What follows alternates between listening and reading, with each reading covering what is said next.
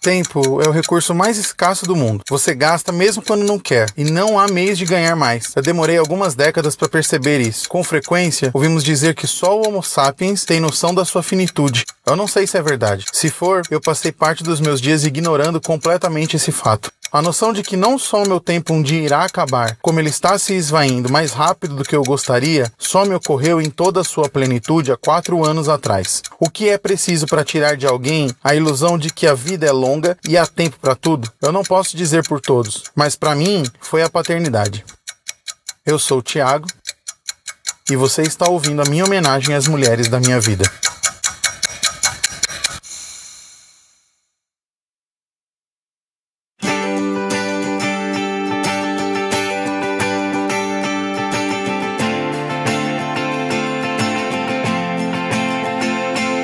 Poderia acordar sem teu olhar de sono, sem teu lábio que é dono, mas eu não quero. Eu não quero. Eu poderia encantar A descoberta do amor.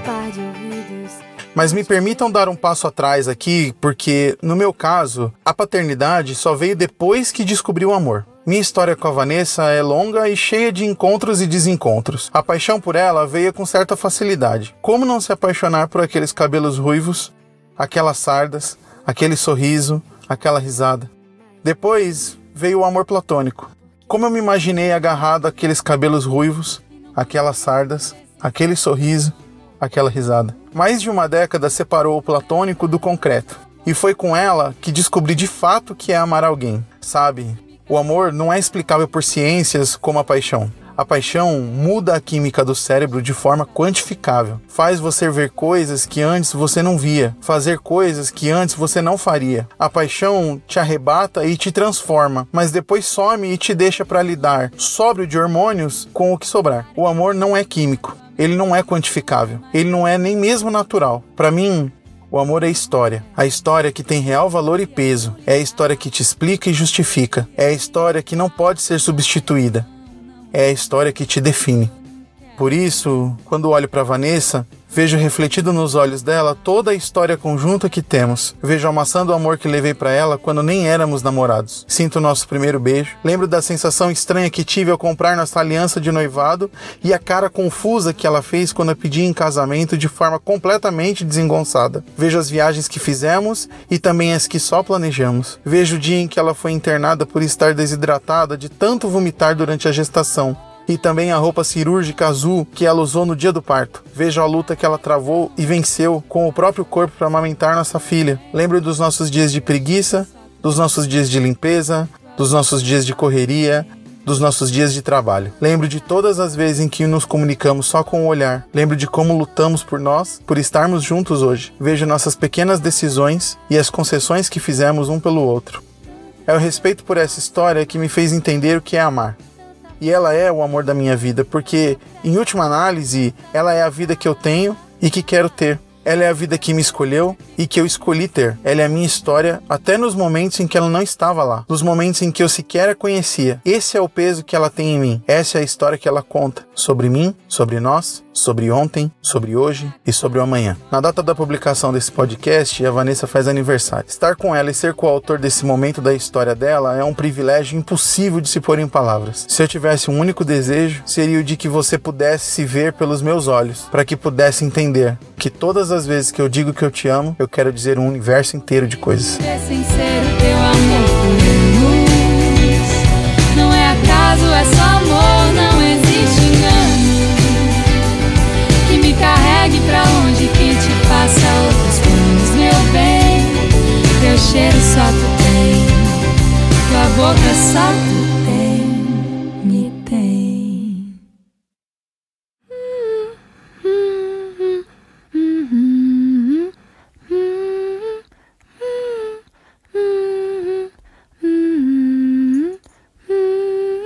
Clara.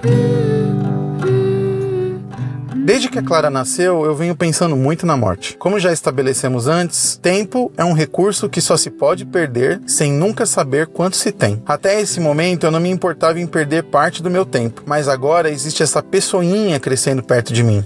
Você já teve a oportunidade de ver um ser humano crescendo assim? É como assistir o nascimento de um universo. No início, não se tem muita coisa para ver, é só espaço sendo criado. Mas então começam a surgir as estrelas e planetas e galáxias, e o universo vai ficando complexo e interessante. E quanto mais tempo passa, mais ele se transforma e muda e se expande. Essa é a Clara. A cada novo dia ela vai ficando mais complexa e interessante. No início, ela era quem dizíamos para ela ser, mas agora ela está criando e sedimentando traços de sua personalidade seus gostos, seu jeito.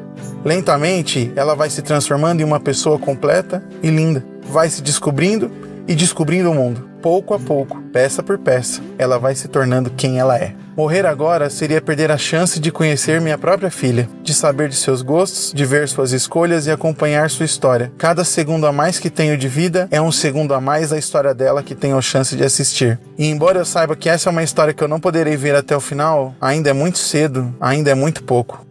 Em todo caso, escreva esse roteiro na madrugada do aniversário de 4 anos dela. Talvez a Clara escute esse podcast daqui a alguns dias sem entender muita coisa. Talvez escute ele daqui a algumas décadas se esse áudio sobreviver todo esse tempo. Eu e a Vanessa tentamos não criar expectativas sobre quem a Clara quer ser. No entanto, esperamos que ela seja feliz e boa, que tenha forças para lutar por seus objetivos e encontre um amor que a permita escrever uma história linda como aquela que eu e a Vanessa escrevemos para nós. Ou que não tenha um amor, mas que se ame e escreva sua sua própria história linda assim mesmo.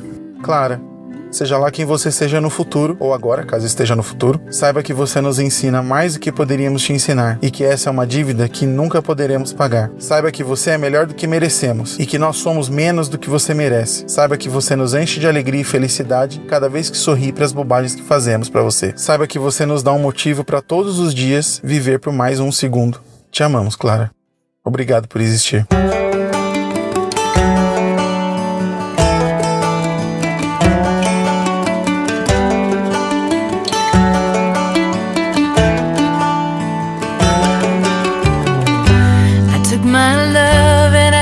Down.